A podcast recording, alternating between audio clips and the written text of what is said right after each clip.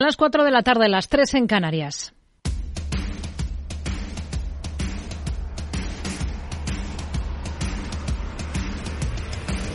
No decida lo que hará el mercado.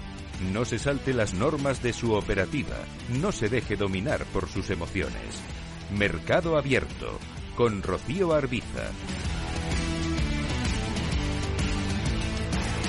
Muy buenas tardes. Tono mixto en las bolsas, mientras toda la atención en la española corre a cuenta de la cascada de reacciones a la decisión de Ferrovial de trasladar su sede a Holanda.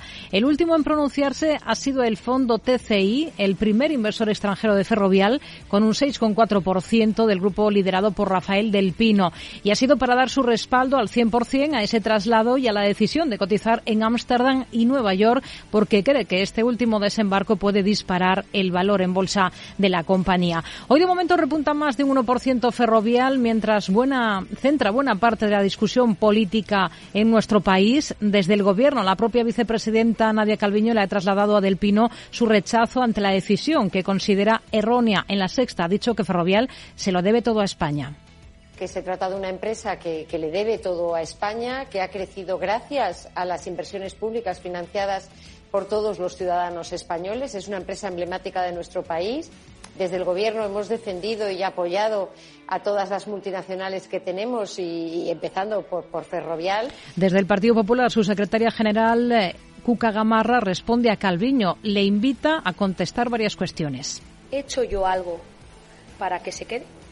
¿O he hecho yo algo para empujarle a que se tenga que ir? ¿Soy responsable de la falta de seguridad jurídica que hace que muchas empresas tengan que optar por otros países? El caso es que casi 24 horas después del anuncio de Ferrovial, que debe ser refrendado por sus accionistas, se han hecho cálculos de lo que se puede ahorrar en materia fiscal. Hasta 40 millones de euros, según el Banco Sabadell. Y la clave está en la menor tributación en aquel país de los dividendos que se repatrien de filiales extranjeras. De ahí que la ministra de Trabajo, Yolanda Díaz, hable de dumping fiscal que hay que atajar a nivel europeo. Tenemos que trabajar en una Europa en la que el dumping fiscal no exista. Es decir, que estemos observando hoy como sin rubor una empresa española nos diga que se que traslada su domicilio social a Holanda porque allí las condiciones fiscales son mejor, estamos hablando de dumping fiscal y por tanto soy clara. Tenemos que trabajar, lo vengo diciendo estos días, en una Europa que hable de esto, en la que los paraísos fiscales y el dumping fiscal no puede existir. En todo caso, la ministra de Hacienda, María Jesús eh, Montero, recuerda que la constructora ya pagaba el grueso de sus impuestos fuera. Es importante señalar que esta empresa ya, y así mismo lo ha trasladado ella, tenía más de un 80% de sus beneficios fuera de nuestro país, es decir, que ya no tributaba en España. Esa tributación se desarrollaba afuera y, por tanto, eh, el, porcentaje restante eh, es el que permanece en nuestro país y, según ha declarado la propia empresa, seguirá estando.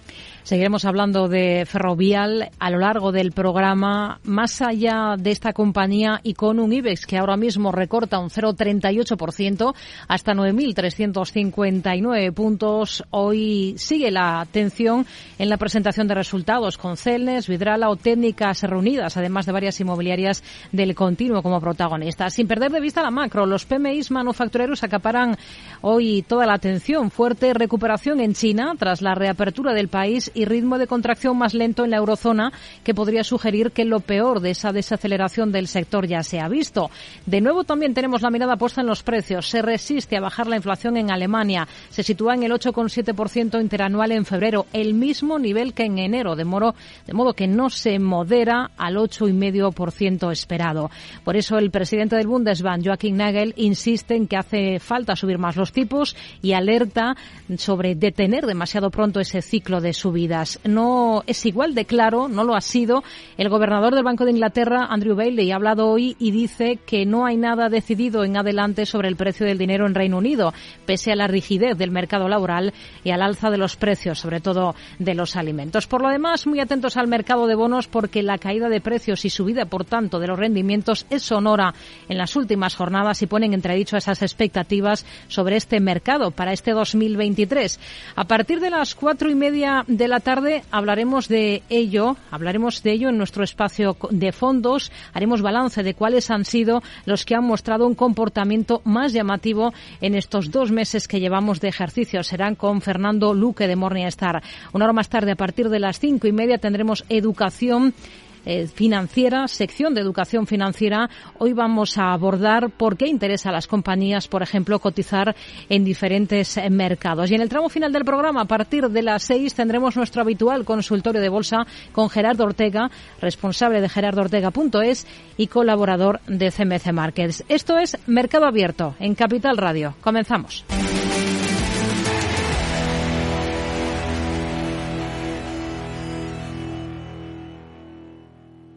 Mercado Abierto, Capital Radio.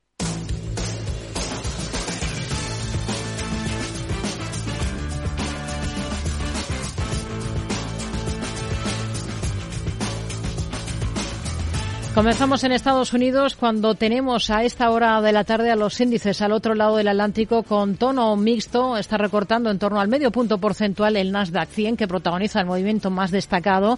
Medio punto porcentual de descensos. Hoy tenemos alguna referencia macro. En el país cae el PMI manufacturero de febrero frente al pronóstico de mejoras. Elena Niezbala, muy buenas tardes. Muy buenas tardes. El indicador se sitúa en los 47,3 puntos en el mes de febrero, a pesar de que se esperaba que mejorase y se ubicara más cerca de los 48 puntos y también frente a los 46,9 del mes anterior. Tesla celebra hoy su Día del Inversor en Texas con el foco puesto en si habrá un Tesla low cost. Desde su gigafactoría de Austin en Texas y con la máxima expectación por parte de los inversores, Elon Musk presentará su plan maestro 3.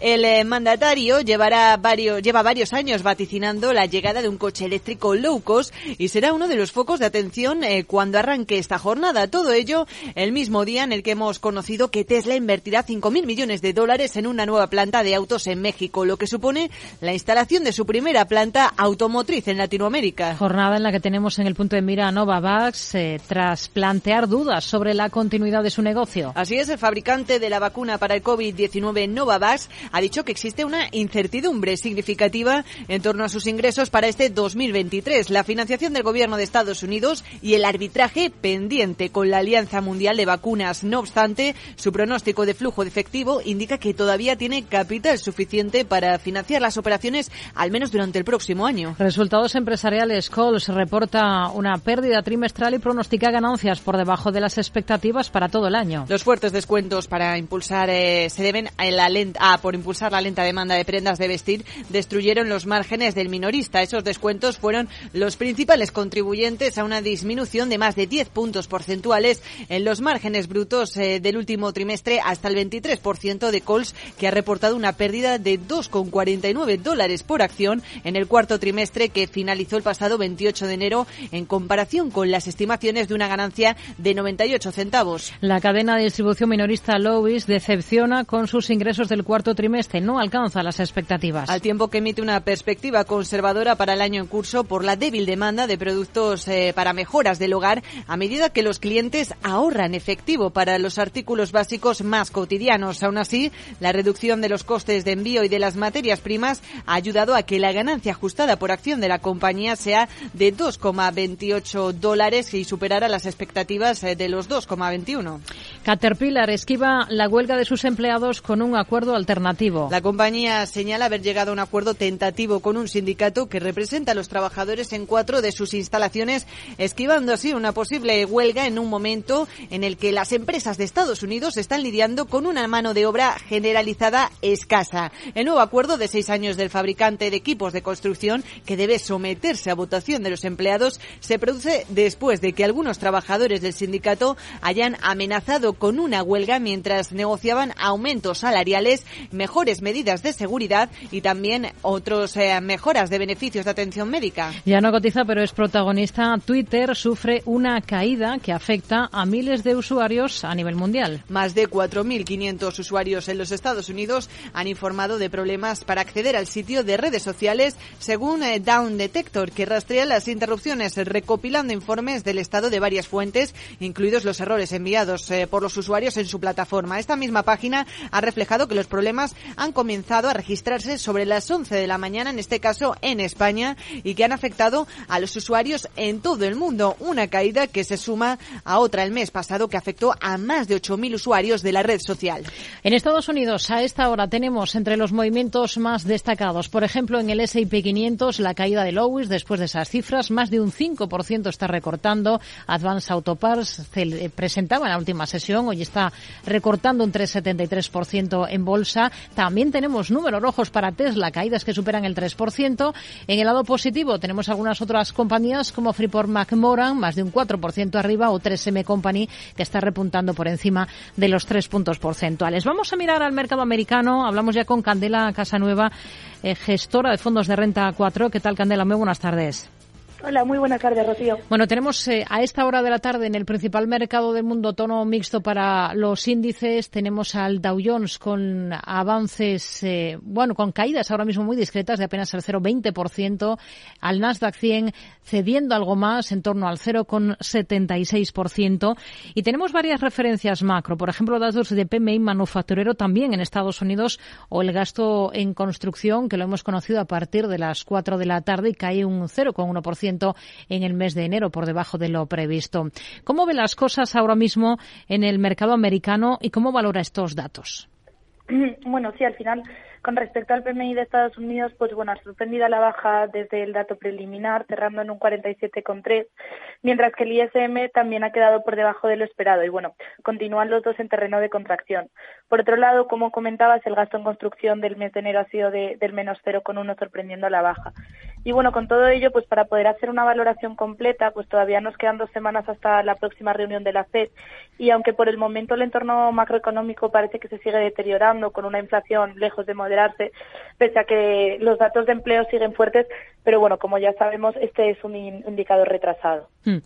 Tenemos a Tesla como protagonista. De momento está recortando en bolsa. Hemos dicho que celebra hoy su Día del Inversor. Viene de unas últimas horas en las que ha confirmado la construcción de una nueva planta de ensamblaje en México y hay mucha expectativa por lo que pueda anunciar hoy en ese Día del Inversor en torno al ansiado Tesla barato, ¿no? No sé qué es lo que esperan ustedes y en qué momento creen que está la compañía ahora. Bueno, por, al final consideramos que el tema más importante a tratar en su Investor Day será cómo avanza el desarrollo de su nueva generación de vehículos de, de, bajo coste. Y aunque no esperemos que detallen novedades en materia del producto, sí que esperamos que al final pues ofrezcan más detalle de precio, oferta y sobre todo una guía de timing de cuándo se lanzará, no antes de, de bueno del 2025 según nuestras estimaciones. No obstante, no, no descartamos otra sorpresa novedosa como nos tiene acostumbrados la compañía. Con respecto a la apertura de la nueva fábrica de México, con la que Tesla pretende aumentar su producción en más de 20 millones, pues bueno, nos mantendríamos cautos hasta tener más información, porque al final el proyecto lleva meses rodeado de, polémica por las presiones de intereses políticos y al final todavía se desconocen los detalles sobre la ubicación de la factoría y el tamaño de su inversión como para poder hacer una valoración. Y bueno, al final, pues con todo ello, desde la gestora hace tiempo que nos mantenemos escépticos en la compañía. Consideramos que se encuentra sobrevalorada en parte por la presencia mediática de su fundador y bueno, que su cotización no está justificada por las cifras actuales. Hmm. Mientras desde General Motors anuncian el recorte de cientos de puestos de trabajo para reducir costes, ¿qué visión tienen para esta automovilística clásica? Sí, al final han comentado que serán globales, pero bueno, mayoritariamente en Estados Unidos los despidos en este mismo año donde planean sacar al mercado nuevos vehículos eléctricos en busca de ganar cuota de mercado eh, en este espacio tan competitivo. Además, también han anunciado un plan de recorte de más de 2.000 millones de dólares con un horizonte a dos años. Y bueno, al final la noticia sorprende teniendo en cuenta que presentaron muy buenos resultados a finales de enero, batiendo en eh, BPA y en margen EBIT y mejorando su guía de cara al 2023. Desde Renta 4 estamos positivos en la compañía porque, bueno, pese a que persistan los riesgos cíclicos, existen grandes oportunidades en el medio y largo plazo en el negocio de vehículos eléctricos. Y, y bueno, además, su tecnología Cruise para los coches autónomos, autónomos es a día de hoy la líder, siendo uno de los segmentos con mayor potencial de crecimiento en el sector automovilístico. Hmm. Tenemos en el punto de mira otros eh, valores, por ejemplo, HP, se están cotizando las cuentas que presentaba hace unas horas la compañía. ¿Con qué se queda de, de esos números? Bueno, al final los resultados de la compañía fueron buenos en general, con un BPA de 0,74 dólares por acción en línea con las estimaciones del consenso, que compara, si bien compara con el del año anterior de, del 1,10. Las ventas se situaron por debajo, pero bueno, pudimos observar una mejora en márgenes. Por el momento no, no tomaríamos posiciones en HP. Vemos que al final la demanda de impresoras, negocio que representa para la compañía más de un 30% de sus ventas, va a continuar su tendencia a la baja en el largo plazo. Y luego, bueno, por la parte de ordenadores, un entorno recesivo podría afectar negativamente a sus ventas en el corto plazo, especialmente tras la sobredemanda que pudimos ver provocada por la pandemia. No obstante, bueno, consideramos que la compañía ejecuta bien sus planes estratégicos, con ingresos un 5% por debajo de los niveles prepandemia, pero con márgenes operativos un 15% por encima. Y bueno, por ello continuaríamos teniéndola en el radar. ¿Qué esperan ustedes al cierre de los resultados de Salesforce, que es una compañía que está ahora mismo bajo mucha presión de los inversores activistas? Sí, bueno, como, como comentas, la clave de la presentación de resultados será obtener respuestas sobre qué quieren los nuevos inversores activistas y si han llegado a algún acuerdo con, los seis que hay actualmente. Por otro lado, también se espera una confirmación de si el CEO y cofundador Mark Benioff se quedará en la compañía o si se esperan más cambios en el equipo directivo. Y bueno, el mercado espera unos resultados muy flojos, con un foco en márgenes y, y cuáles serán las medidas en materia de reducción de costes. Desde Renta 4 nos encontramos positivos eh, en la compañía, principalmente porque son líderes por cuota de mercado en soluciones CRM, una solución al final para maximizar las ventas, bastante difícil de implementar y por lo tanto difícil es que las compañías una vez ya lo usan decidan cambiar a, a otro software. Y bueno, creemos que al final el mercado está descontando un escenario demasiado pesimista desde nuestro punto de vista. Nos quedamos con ello. Candela Casanueva, gestora de fondos de Renta 4 Gestora. Gracias. Muy buenas tardes. Buenas tardes. Gracias.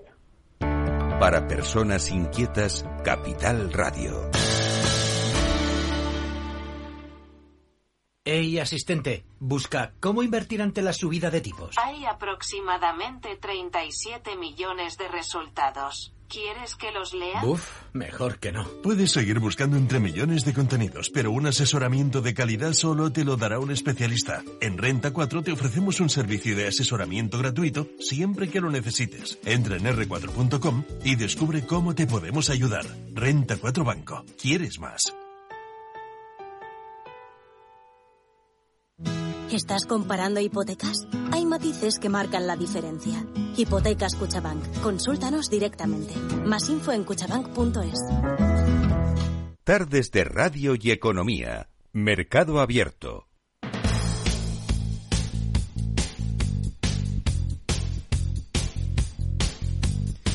Miramos a la bolsa española, tenemos al IBEX ahora mismo con caídas del 0,36%, 9.360 puntos con protagonismo hoy también para Ferrovial, cascada de reacciones ante la propuesta de que va a hacer a sus accionistas para trasladar su sede a Holanda. Laura Blanco, muy buenas tardes. Buenas tardes, Rocío. Rechazo, cabreo, enfado. El gobierno no acepta la decisión de Ferrovial de trasladar su sede social a Países Bajos, tanto que la vicepresidenta económica Nadia Calviño ha llamado a Rafael del Pino. Habla ella y muchos más ministros. No creo que, sea aceptable y, por eso he expresado mi rechazo por esta decisión que lo que hace es, eh, no se corresponde ¿no? con una empresa que tiene que, ser, en primer lugar, defender el interés del país. Me dirijo, sí, a los accionistas de esa empresa que reconsideren esta posición y, por supuesto, espero que desde el Ministerio de Economía se adopten las medidas que sean menester para evitar que esto se produzca. Creo que esto no es ser españoles, yo creo que es Ferrovial quien tiene que explicar el sentido de esta medida de forma más eh, concreta de cara a sus propios accionistas y de cara a los eh, ciudadanos. Tenemos que trabajar en una Europa en la que el dumping fiscal no exista. Es decir, que estemos observando hoy como sin rubor una empresa española nos diga que se que traslada su domicilio social a Holanda, porque allí las condiciones fiscales son mejor, estamos hablando de dumping fiscal. Y, por tanto, soy clara. Tenemos que trabajar, lo vengo diciendo estos días, en una Europa que hable de esto, en la que los paraísos fiscales y el dumping fiscal no puede existir. Ferrovial traslada su sede social a Países Bajos y detrás de su decisión la fiscalidad de los dividendos en Holanda. Por un lado, Rubén García Quismondo y Roberto Ruiz Solches. Hay una ventaja porque Holanda directamente es que no hace tributar el, dividendo recibido y lo que se está trasladando es una sociedad holding cuyos principales ingresos proceden en realidad de, dividendos por ser una empresa tan multinacional. Como segunda característica, ellos eh, pretenden cotizar en, en la bolsa de Nueva York, en Estados Unidos, y parece que es más sencillo hacerlo desde Holanda, ¿no? Es algo para optimizar fiscalmente lo que en el futuro se va a convertir en un flujo muy fuerte de, dividendos, de, beneficios, sobre todo de la operativa de, autopistas en Estados Unidos. Eh, es, un grupo que cada vez es más norteamericano, eh, que cada vez tiene menos presencia en, España y en el resto de, Europa y en este sentido pues lo que está buscando es, un mecanismo por el cual no, se pierdan eh, esos dividendos por el camino. Y el otro motivo, tras la decisión de Ferrovial de llevar su sede social a Países Bajos, la calificación de la deuda holandesa, con más nota que la española, y eso en una empresa con deuda son muchos millones. Josep Prats, gestor de Avante cada compañía paga un ligero plus sobre el, tipo de interés que paga el bono soberano del país en el que está radicada.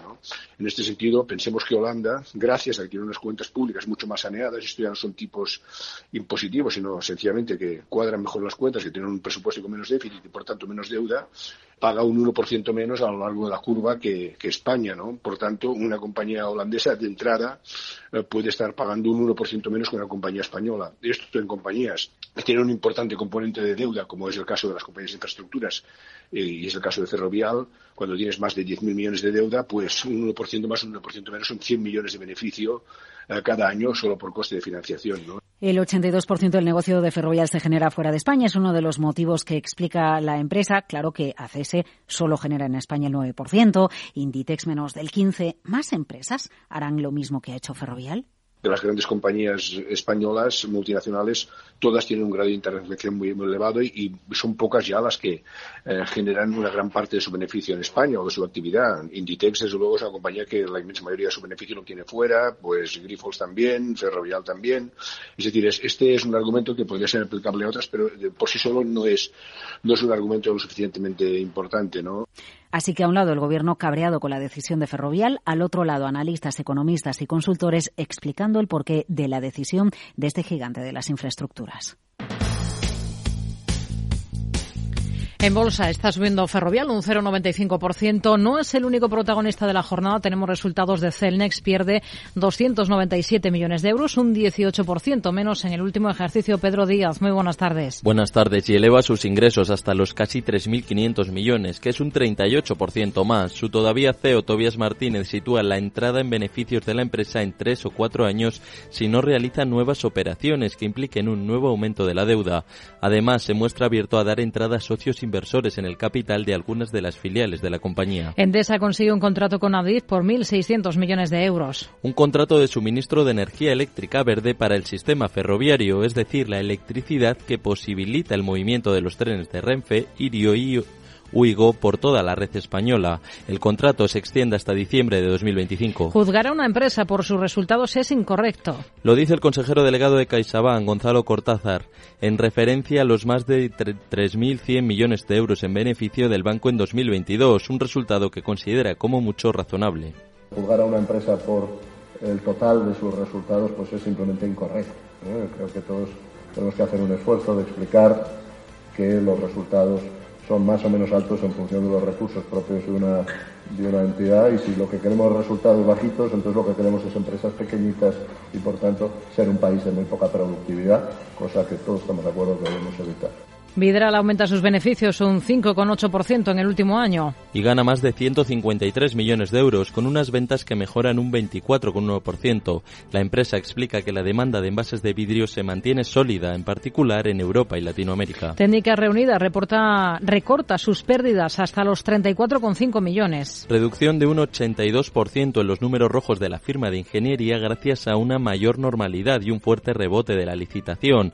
Las ventas repuntan un 51% pese a la alta volatilidad del primer semestre, que ha afectado a los precios precios de las materias primas y la disponibilidad de mano de obra. GAM triplica su beneficio en 2022 hasta los 8 millones. Con una cifra de negocio de 223 millones, un 33% más, el grueso de la actividad de la compañía sigue concentrado en su servicio de alquiler a corto plazo, que crece un 24% y supone el 41% del peso global de la firma. San José mejora resultados un 11% impulsado por, los, eh, por las mayores ventas cuentas. También en el sector inmobiliario ha presentado Urbas, que gana 16,6 millones en 2022 con una facturación récord de 305 millones, un 50% más. Son algunos de los protagonistas. También es noticia, por ejemplo, Naturhaus, porque reparte un dividendo de 18 millones en el último año, mantiene el margen de vida en el 30%. Hoy tenemos en el mercado continuo algunos movimientos interesantes destacados. Por ejemplo, Vidrala, después de esas cifras, está recortando más de un 7%. En el lado positivo destaca Borges con un repunte de más del 8 o Soltec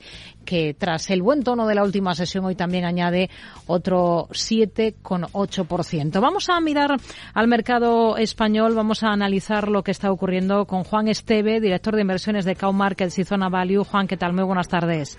Hola, muy buenas tardes, Rocío. Bueno, tenemos a Ferrovial como protagonista. Hay algunos análisis de bancos de inversión que están apuntando a que la compañía podría ahorrarse hasta 40 millones de euros al año en impuestos si finalmente traslada su sede a Países Bajos, gracias a, a unas condiciones fiscales más favorables en ese país frente a España por el tema de dividendos. No sé qué le parece, qué impacto puede mm, tener estos cambios al final en la valoración bursátil de Ferrovial. Yo creo que al final en la valoración de un bursátil en el precio de la acción puede tener una, un empeño positivo. Al final tengamos en cuenta que esos impuestos que se va a ahorrar son impuestos o son beneficios que va a tener extra la compañía. Entonces yo creo que al final en las cuentas de la compañía va a impactar de una manera favorable y eso va a tener una atracción hacia los accionistas. Otra cosa es que esté bien o esté mal hecho de cara al, al modelo de negocio, pero yo creo que de cara a los beneficios que va a tener la empresa es un buen movimiento. Este paso que ha dado Ferrovial de trasladar su sede, lo tienen que aprobar los eh, accionistas, ¿puede ser el principio de más decisiones de este tipo? Yo creo que sí, yo creo que pueden abrir una puerta a grandes compañías multinacionales que viendo favorecidas sus impuestos puedan pasar su, uh, su domicilio fiscal a otro país que les sea más beneficioso.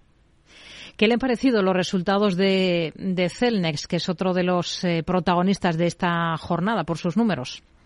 A mí me ha parecido que está muy en línea en lo que estábamos esperando desde hace unos años. Telnex es una compañía que ya hemos visto en ejercicios anteriores que ha tenido un desempeño fantástico, ha tenido unos ingresos, ha aumentado sus ingresos más de un 37%, ha podido también amortizar eh, posibles deudas eh, futuras, ha hecho amortizaciones, ha hecho previsiones. Yo creo que es una compañía que está haciendo un trabajo muy positivo y lo estamos viendo reflejado en el, en el crecimiento de la compañía. Mm.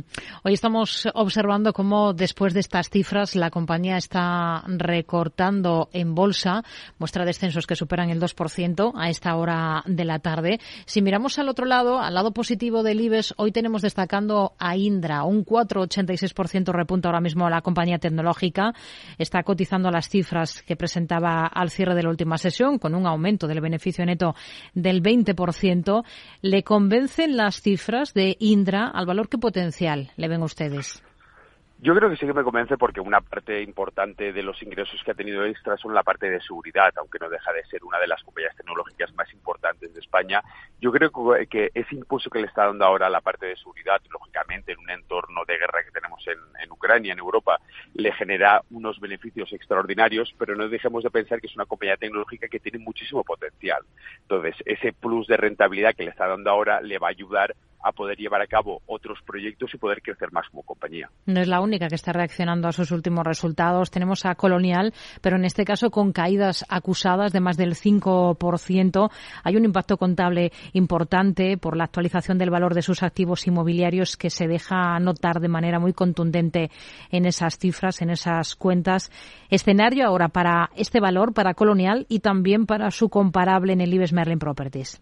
Claro, aquí sí que vamos a ver una depreciación de la empresa, que esto es lógico pensar también que en una situación de alta inflación como la que estamos, los activos inmobiliarios sí que van a sufrir muchísimo. Esto ya lo adelantábamos a finales del año pasado, en el cual las compañías que están ligadas mucho al sector inmobiliario van a sufrir y es lógico y esperable que durante este periodo eso ocurra. Ahora, otra cosa es a más largo plazo. Igual sí que es una buena oportunidad ahora o quizá un poco más adelante para tomar posiciones en empresas a más largo plazo, a vistas de uno o quizá dos años. Acerinox también está entre los peores del selectivo esta jornada, un día después de dar a conocer sus cifras, ha ganado un 2,7% menos en el último año. ¿Qué le ha gustado y qué no de los resultados de la compañía? A mí me han gustado los resultados en general, eh, matizando que una parte importante de la, la que está teniendo es por una de sus filiales. Entonces, la empresa en sí sí que hay que tener en cuenta, lógicamente, las filiales, porque al final es una parte de la empresa, pero yo creo que el negocio que están llevando a cabo, teniendo en cuenta también el encarecimiento de las materias primas, etcétera, etcétera, también es una empresa que, lógicamente, tengamos que pensar que ahora mismo también está en una situación parecida al tema de las inmobiliarias, en las que en este entorno económico que tenemos van a sufrir, pero yo lo dejaría de mirar también, lo mismo que decía anteriormente. A más largo plazo, sí puede ser una buena oportunidad de inversión. Hmm. Hay algunas compañías del continuo, como Vidrala, que están reaccionando de forma contundente a los resultados que, ha presentado, un 7% de caída en bolsa. Em, ¿Qué es eh, lo que no gusta o no convence de esos resultados? ¿Y qué visión tienen ustedes ahora para este valor, para Vidrala? Yo creo que aquí los resultados, aquí se están mirando dos partes. Una es los resultados en sí, cómo están, cómo se están presentando, pero se está dejando también una parte importante, que es el encarecimiento de los materiales de producción, la materia prima. Vidrala es uno de los eh, grandes eh, en el sector, del, su propio sector, sector de la fabricación de vidrio, y es una empresa que a largo plazo tiene muchísimo recorrido, pero estamos en el mismo escenario que comentábamos anteriormente con Acherinox y, y con Merlin Properties. Es una situación, un entorno económico en el que lógicamente se ve afectado, se ven afectadas las empresas y eso se ve eh, reflejado en sus, en sus presentaciones de resultados y por ende en sus cotizaciones. Juan Esteve, director de inversiones de Cow Markets y Zona Value. Gracias por su análisis con nosotros. Muy buenas tardes. Muy buenas tardes. Hasta luego.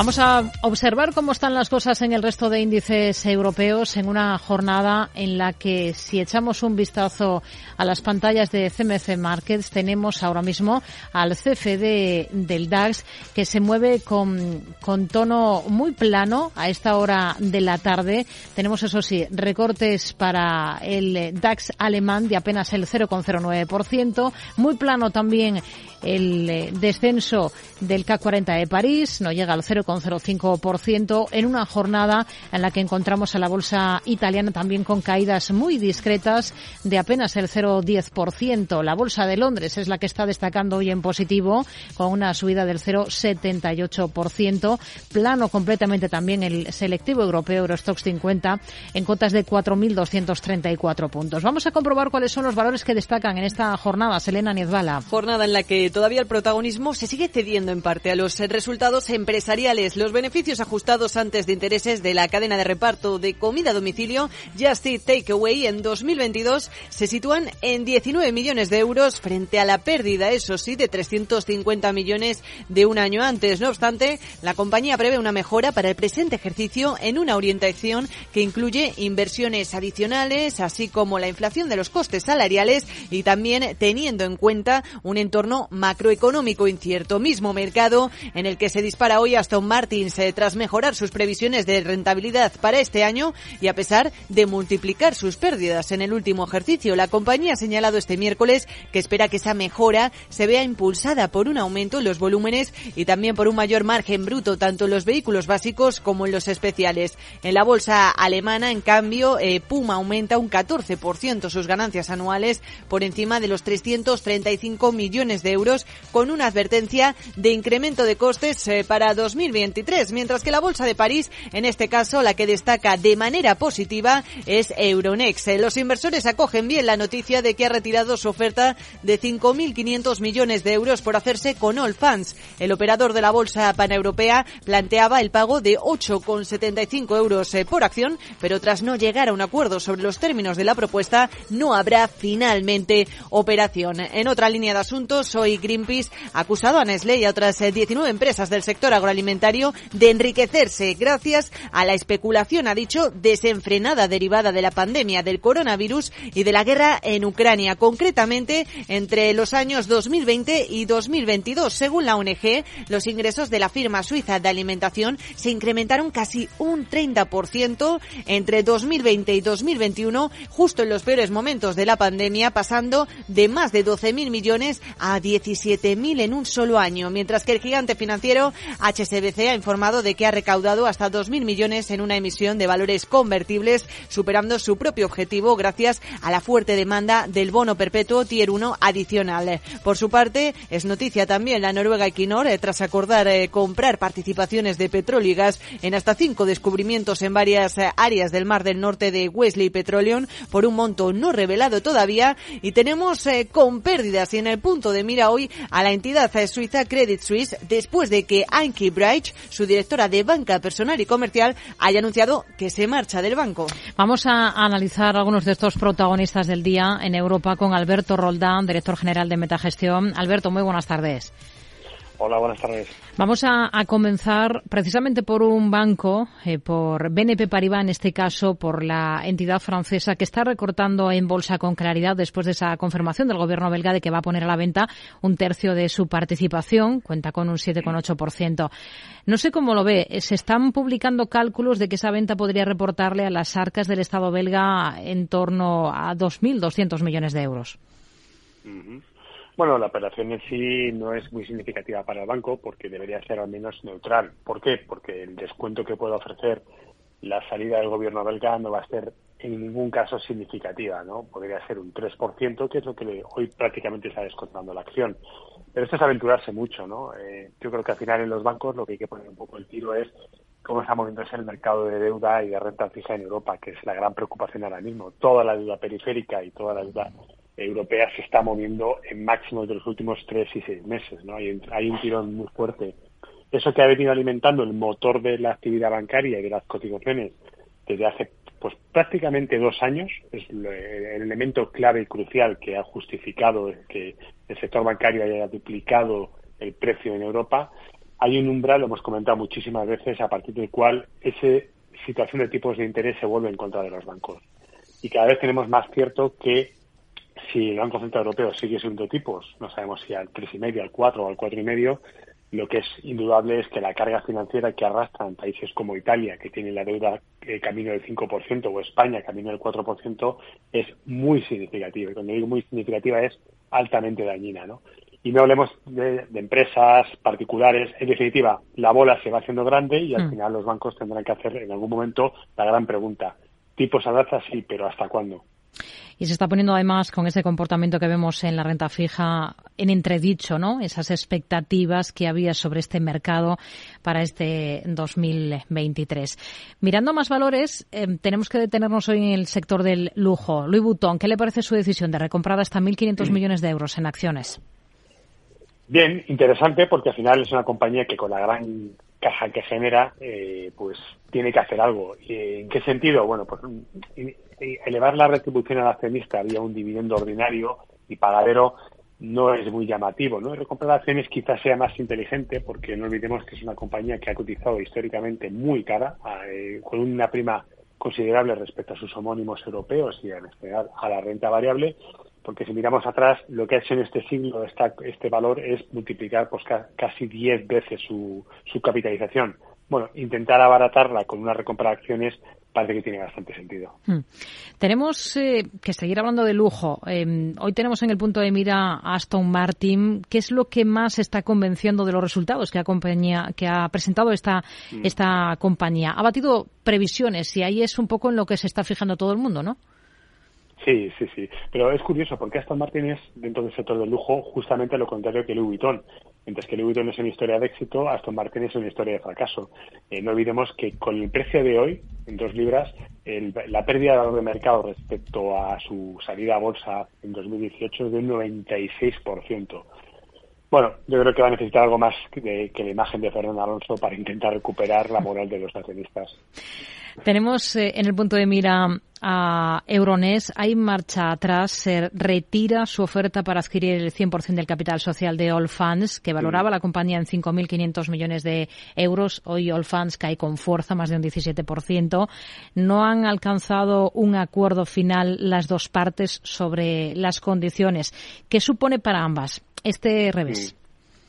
Bueno, para Euronext tenía poco sentido, yo diría que casi ninguno, el mercado no, lo entendió bien la, operación, no, no, veíamos la sinergia ni el motivo de por qué querría comprar un supermercado de fondos de inversión, pero bueno, ellos entenderían que habría alguna causa. Lo que está claro es que, y es muy significativo, que en una due diligence de apenas una semana hayan retirado la oferta. Algo han visto que no gusta, eso está claro.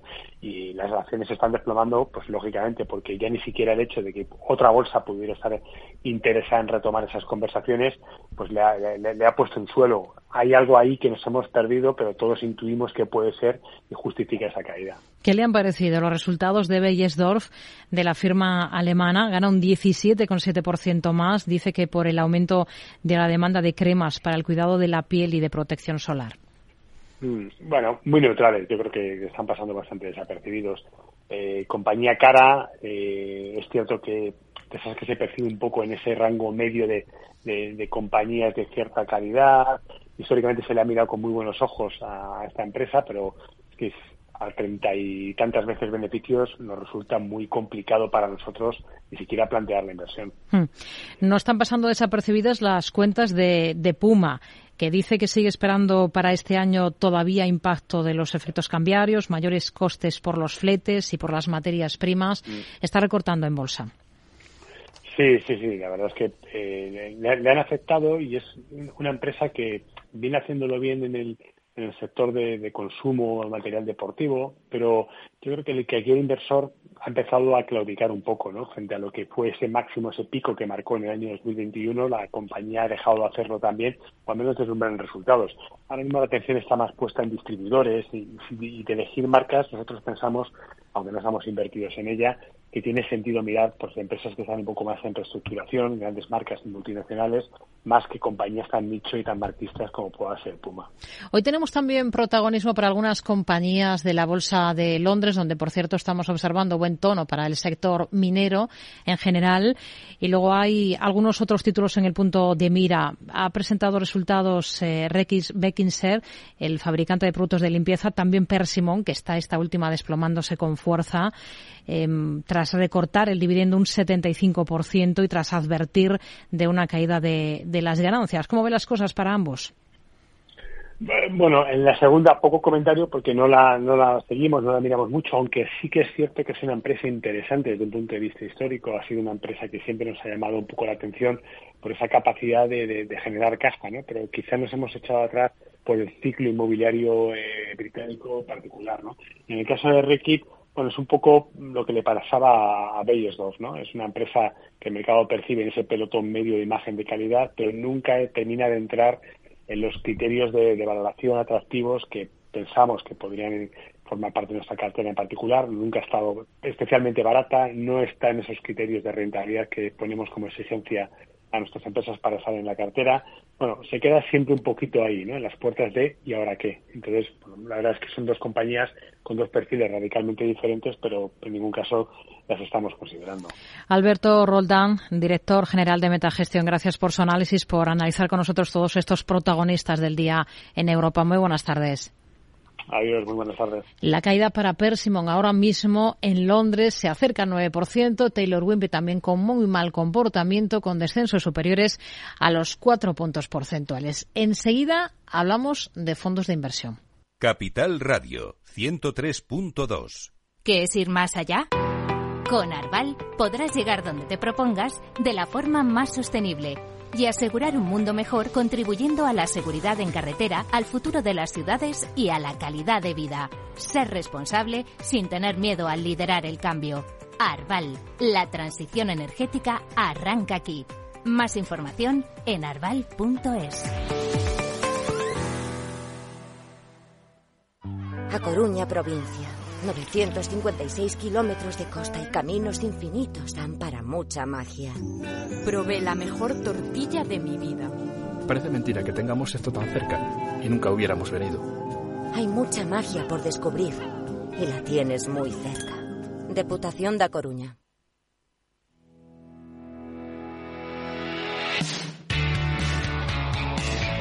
Mercado Abierto con Rocío Arbiza.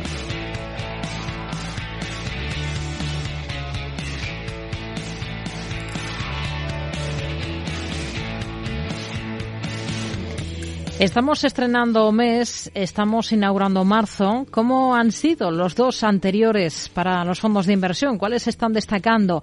¿Merece la pena la gestión activa con fondos a la vista de los datos de rendimiento?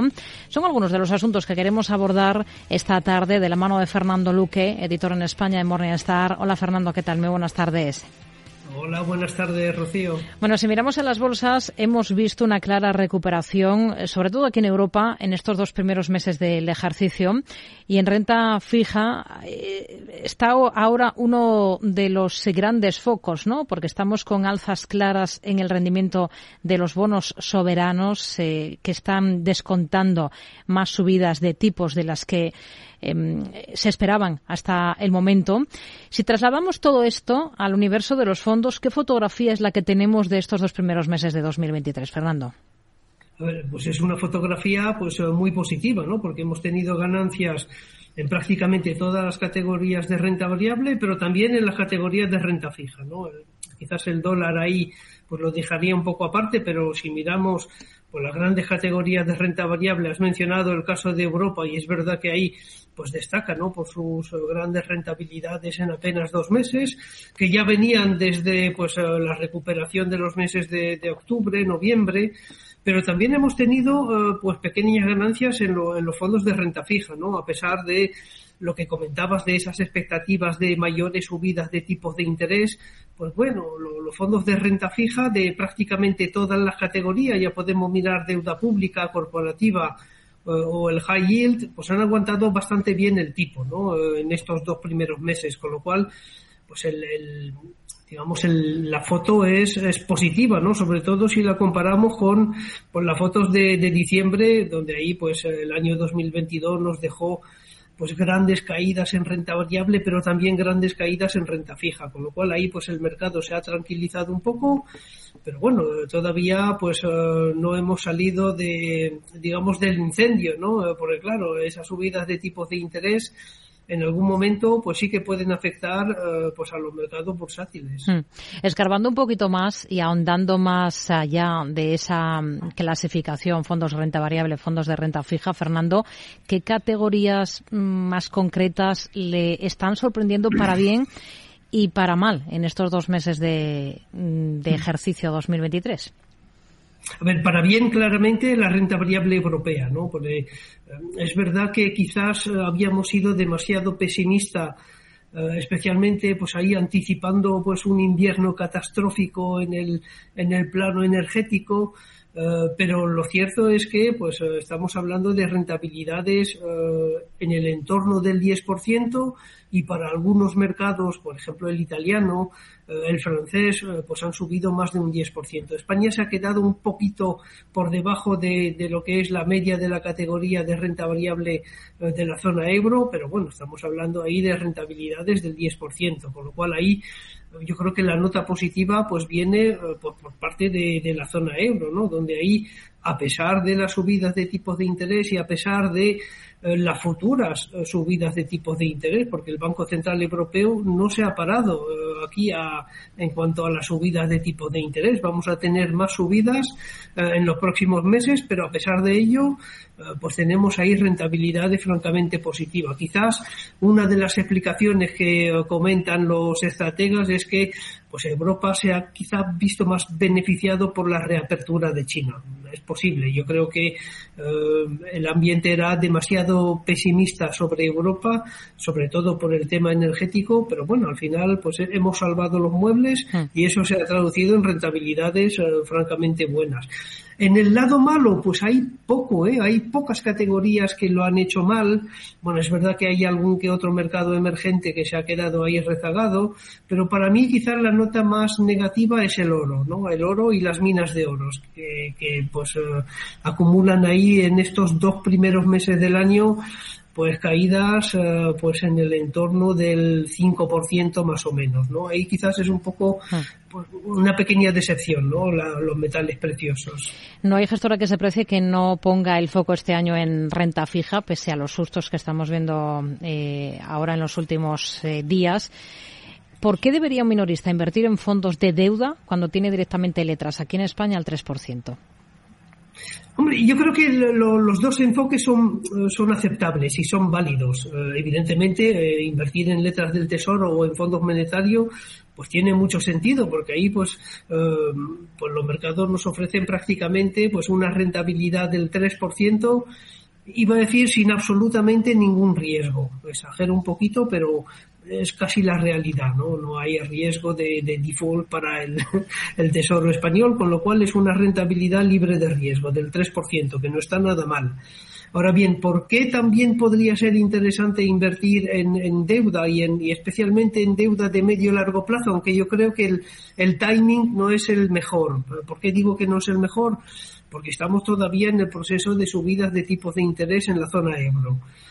¿Y eso eh, qué, va, qué va a llevar? Pues, pues evidentemente que probablemente pues los tramos eh, tanto corto como largo podrían eh, pues todavía sufrir algún que otro que otra subida de tipos de interés y las subidas de tipos de interés no son buenas para los fondos de renta fija pero bueno esto aparte, eh, ¿por qué tendría sentido invertir en un fondo de renta fija a medio largo plazo? Pues para, proteger la cartera. ¿Y de qué la podemos proteger? Pues la podemos proteger de un escenario de recesión que es verdad que últimamente pues el mercado ha abandonado esa idea de pues de la recesión eh, inmediata y está más bien cotizando pues una especie de aterrizaje suave tanto en Estados Unidos como en Europa. Hmm. Pero bueno, si al final se produce esa recesión, ¿cuál es el, tipo de, bonos que más se va a ver beneficiado? Pues los bonos a largo plazo. Y ahí los fondos eh, de deuda a medio largo plazo pues en principio deberían recoger esos temores de, recesión con subidas de sus valores liquidativos. ¿no? Es un, para mí es una forma de, de proteger la cartera, porque en un periodo de recesión lo que sí sabemos es que la renta variable va a sufrir, hmm. porque ha sufrido en todas las recesiones. La, la, CNMV está poniendo justo ahora mismo el foco en la comercialización masiva de fondos de renta fija a minoristas. Quiere asegurarse de que conocen que con renta fija también se puede perder, como quedó muy patente en el último año. ¿Qué le parece esa vigilancia estrecha en plena sequía, por cierto, de remuneración de los depósitos? Sí, a ver, me, parece bien. Yo creo que es una advertencia que hay que hacer en, cualquier momento. Quizás eh, hubiera tenido más efecto hacerlo pues hace un año, ¿no? ¿Por qué? Porque aquí, ¿cuál es el riesgo de los fondos de renta fija? El riesgo de los fondos de renta fija es, como pues he dicho hace un momento, que los tipos de interés suban. Y claro, hace un año, pues ahí el riesgo de subida de tipos de interés pues era pues muchísimo más alto que el que tenemos ahora. Además, partíamos de unos tipos de interés muy bajos. Y sin entrar en detalles técnicos, el hecho de que eh, esas subidas de tipos de interés se produzcan con eh, tipos de interés muy bajos hace que eh, la pérdida potencial sea muy alta. quiero decir con ello que a lo mejor los tipos de interés pueden seguir subiendo ahora mismo, incluso en los tramos largos, pero eso eh, no va a conllevar caídas eh, del, mismo orden que, lo que hemos visto en el año 2022, ¿no? Con caídas, pues, de dos dígitos, pues por encima del 10% en muchísimos casos. Yo creo que era quizás más relevante esa advertencia pues a principios del año pasado que no a principios de este año, pero siempre es bueno recordar que efectivamente la renta fija pues puede producir pérdidas en caso de subida de tipos de interés. Gestión activa y gestión pasiva. Los analistas de Societe General creen que los activos netos de los fondos pasivos de Bolsa Europea van a superar los gestionados de forma activa por primera vez en breve. Tomando como referencia el ritmo de los flujos de capital, los datos de marzo-abril deberían confirmar esta expectativa, es lo que piensan. Mientras desde Bank of America apuntan a que en lo que va de año los inversores han retirado 6.500 millones de euros de los fondos activos, pero han inyectado 12.000 millones en los pasivos. No sé qué reflexiones le provocan estos cálculos. Sí, yo creo que es una de las grandes tendencias de, la industria de, la inversión colectiva, ¿no? El, eh, hecho de que hay cada vez más eh, inversores en, fondos pasivos y nosotros para eh, que la gente nos entienda cuando hablamos de fondos pasivos estamos hablando tanto de fondos indexados como de ETFs. Y es verdad que el mercado de ETFs pues está creciendo mucho. Quizás en España pues está, iba a decir, un poco a la cola de Europa, ¿no? Porque ahí pues es verdad que las entidades no están promocionando demasiado lo que son los ETFs eh, y prefieren pues ahí pues vender fondos de inversión. Pero la tendencia eh, evidentemente es que el inversor pues se fije cada mes cada vez más en las comisiones y eso hace que hay cada vez más flujos hacia la gestión eh, pasiva e incluso en Estados Unidos por ejemplo hay no solo entradas de dinero en fondos pasivos sino retirada de dinero de, de fondos activos hay como una especie de, trasvase de dinero de la gestión activa a la gestión pasiva. Yo creo que es una de las grandes tendencias que se va a ir consolidando en Europa poco a poco y, lo más probable es que a nivel de patrimonio en algún momento pues la ah. gestión pasiva pues supere a la gestión activa claramente porque es cuestión de menores comisiones más que un tema de rentabilidad o de rendimiento es básicamente un tema de, comisiones, de coste. Eh, porque, bueno, es verdad que podríamos decir, si analizamos eh, comparativamente la, rentabilidad de los fondos de gestión activa y la de los fondos de gestión eh, pasiva, pues podemos concluir que pues, la gestión pasiva es más rentable que la gestión activa. Pero muchas veces esa diferencia de rentabilidad entre el pasivo y el activo pues se debe a una gran diferencia de, comisiones, ¿no? Y sobre todo cuando medimos esa diferencia de rentabilidad, pues en, periodos largos de, de 5, 10, 15 años, porque ahí es cuando esa diferencia de, coste, pues se traduce eh, claramente en una diferencia de, rentabilidad. Eh, yo creo que es más un tema de coste, ¿no? Eh, luego, pues en algunos países, pues ya la, operativa del ETF, pues pues tiene ciertas ventajas sobre la propia operativa de los fondos de inversión, ¿no? Hmm. Por lo menos aquí en España todavía no ha llegado eh, ese entusiasmo por los ETF, pero yo creo que llegará tarde o temprano. Hmm. Sostenibilidad, cuestión SG. Ya hemos visto mucha rebaja en la calificación de sostenibilidad en la industria de los fondos en los últimos meses em, aquí en Europa han rebajado, digamos, esa calificación eh, un buen número de fondos. ¿Es la purga de nunca acabar? No, yo creo que em, tiene sentido, ¿no? Porque si, em, si somos más rígidos en cuanto a establecer que un fondo es artículo 8 o artículo 9, es decir, para que la gente nos entienda, un artículo, un fondo artículo 9 es un fondo realmente sostenible, mientras que un fondo artículo 8 es un fondo pues, que tiene en cuenta los criterios eh, ASG, pero no es un fondo, digamos, sostenible. Entonces, claro, eh, había ha habido tengo que decirlo, pues una especie de, de inflación de, de, fondos artículo, artículo, artículo 9, ¿no? Porque todo el mundo decía, vale, pues sí, mis fondos son artículo 9. Y luego, pues analizándolo un poco más en detalle, ah, pues han pisado el freno, han dado marcha atrás y han recalificado fondos de artículo 9 a artículo 8. Yo creo que forma parte un poco del, del proceso de, eh, de definición, eh, también de taxonomía por parte de, pues de, de, Europa, eh, que poco a poco pues todo irá decantándose, ¿no?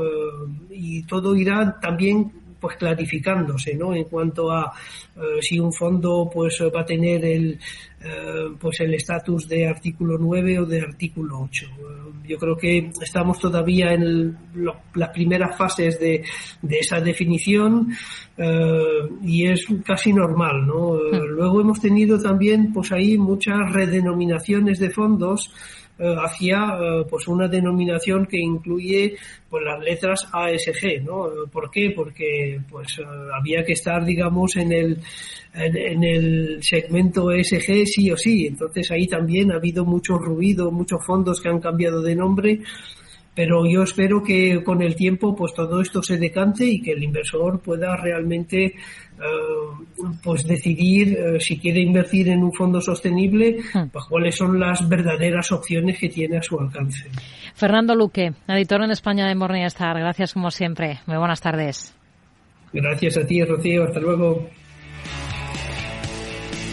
Vamos a actualizar información, noticias y enseguida estamos de vuelta aquí en Mercado Abierto en Capital Radio.